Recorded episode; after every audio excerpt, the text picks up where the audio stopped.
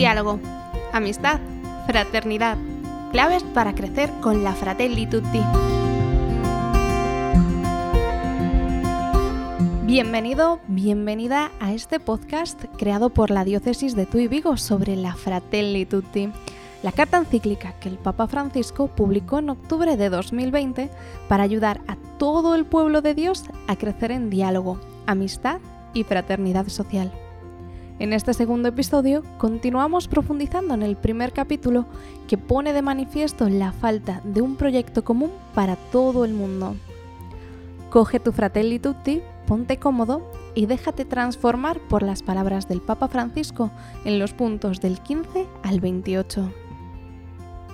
La mejor manera de dominar y de avanzar sin límites es ver la desesperanza y suscitar la desconfianza constante aun disfrazado detrás de la defensa de algunos valores. En esta pugna de intereses que nos enfrenta todos contra todos, donde vencer pasa a ser sinónimo de destruir, ¿cómo es posible levantar la cabeza para reconocer al vecino o para ponerse al lado del que está caído en el camino? Cuidar el mundo que nos rodea es cuidarnos a nosotros mismos.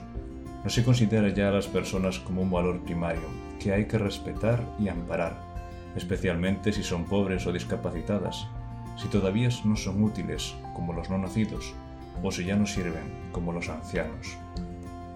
Guerras, atentados, persecuciones por motivos raciales o religiosos, y tantas afrentas contra la dignidad humana se juzgan de maneras diversas según convengan o no a determinados intereses.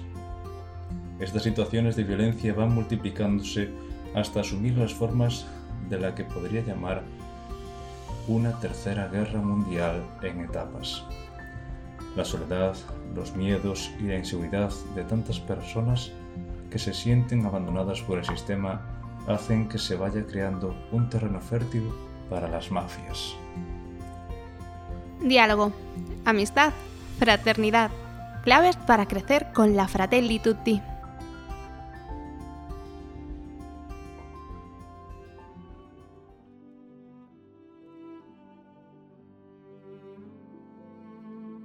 El plan de Dios es una llamada a buscar diariamente el bien de todos, es decir, un proyecto común en el que todos nos impliquemos en su consecución, sin fisuras, con bastante más que buenas intenciones, es decir, que se transforme en realidades constatables.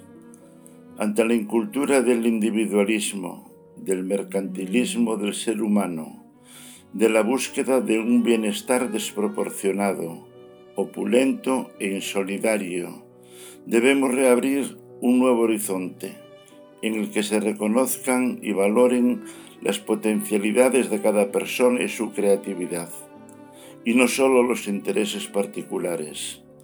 La lucha por el acuerdo, en el que siempre se respete la dignidad individual el reconocimiento del valor primario de toda vida, con los brazos abiertos para acoger, para promocionar y acompañar a cada uno tal como es, especialmente a los más vulnerables.